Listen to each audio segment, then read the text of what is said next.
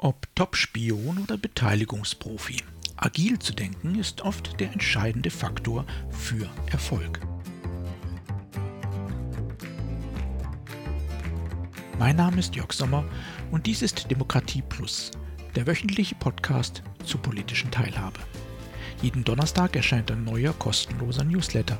Am folgenden Sonntag gibt es den Text dann als Podcast.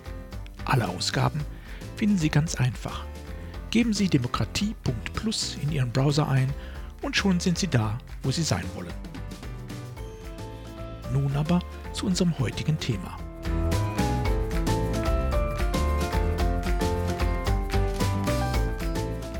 Der agile Lux. Horst Hesse überlebte sein Todesurteil um nahezu 50 Jahre. Hilfreich war dabei sicher, dass der deutsche Spion von einem US-Gericht in Abwesenheit verurteilt wurde.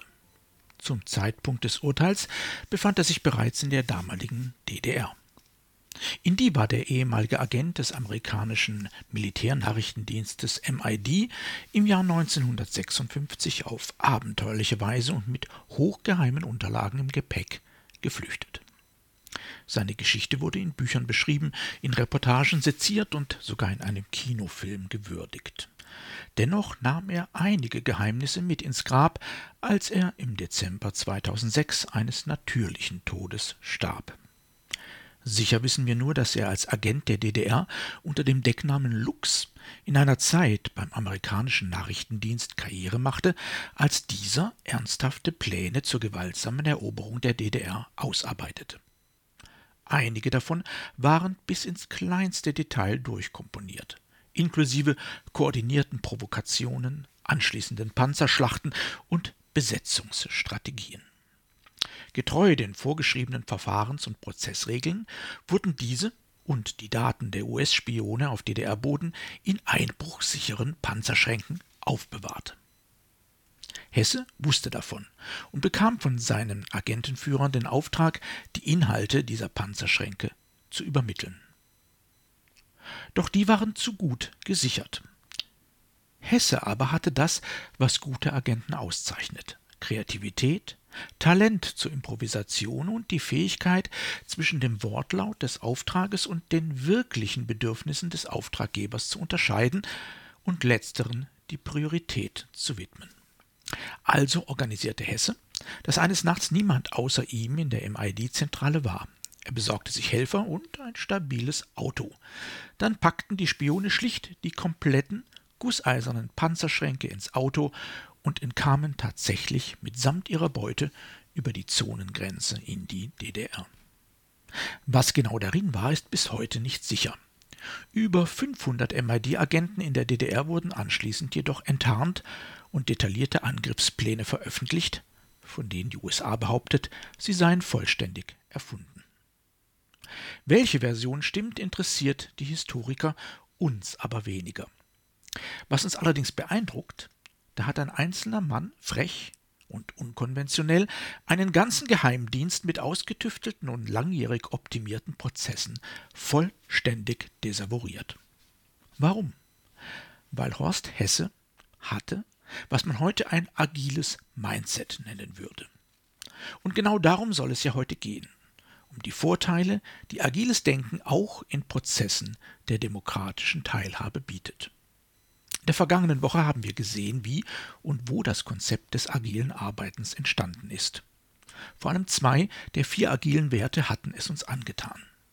Individuen und Interaktionen stehen über Prozesse und Werkzeugen. Und Eingehen auf Veränderungen steht über dem Befolgen des Plans. Das darauf basierende agile Mindset wird allerdings häufig missverstanden. Agilität kann leicht mit Flexibilität verwechselt werden. Doch Agilität ist etwas völlig anderes als anarchische Improvisation. Auch Agilität ist zielorientiert. Tatsächlich sogar mehr als herkömmliches Prozessdenken. Das Ziel ist alles, der Weg dorthin hat sich ihm anzupassen. Und dazu wird dieser Weg eben nicht vorab ausdekliniert, sondern Schritt für Schritt gemeinsam entwickelt. Das klingt erst einmal harmlos, hat jedoch ernsthafte Konsequenzen für den ganzen Prozess und alle beteiligten Akteure. In einem durchgeplanten Prozess regiert die Statik. Alle Beteiligten haben klare Rollen und Funktionen. Was nicht so läuft wie geplant, ist ein Fehler und muss korrigiert werden. Weder der Prozess noch die Beteiligten dürfen sich entwickeln. Unerwartete, nicht eingeplante Konflikte sind störend oder gar gefährlich.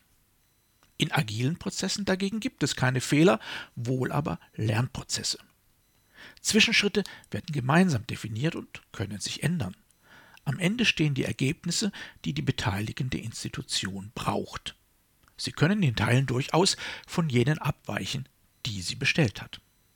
Ein agiles Mindset geht davon aus, dass Prozesse und Beteiligte sich entwickeln können, ja sollen.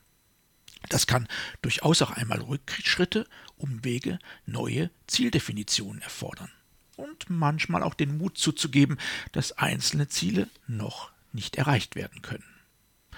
Individuen und Interaktionen stehen über Prozessen und Werkzeugen, heißt in der demokratischen Teilhabe dann in letzter Konsequenz auch, kein Format, keine Methode ist wichtiger als die Beteiligten. Sie bekommen die Formate, die sie benötigen, um das bestmögliche Ergebnis zu erzielen und da ist es eher wahrscheinlich als überraschend, wenn es Modifikationen der vorgeschlagenen Verfahrensweisen bedarf. Ein agiles Mindset sieht solche Situationen als Bestätigung dafür, dass die Beteiligung gelingt. Ein traditionelles, prozessfixiertes Mindset sieht es als Störung. Agilität bedeutet nicht Chaos, sondern zielorientierte Wendigkeit und Anpassungsfähigkeit. Sie hält nicht nur die Beteiligten bei der Stange, sondern die Beteiligung flexibel, effizient und vor allem resilient. Denn gute Beteiligung ist eben vor allem eine gemeinsame Forschungsreise von Beteiligten und Beteiligenden. Gemeinsam erschließen sie Neues.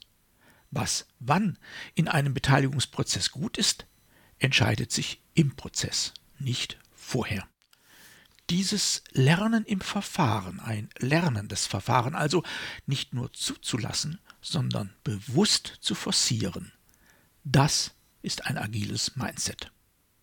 Ob Softwareentwicklung, Top-Spionage oder ganz solide Bürgerbeteiligung in der Kommune. Agil zu denken ist oft der entscheidende Faktor für den Erfolg.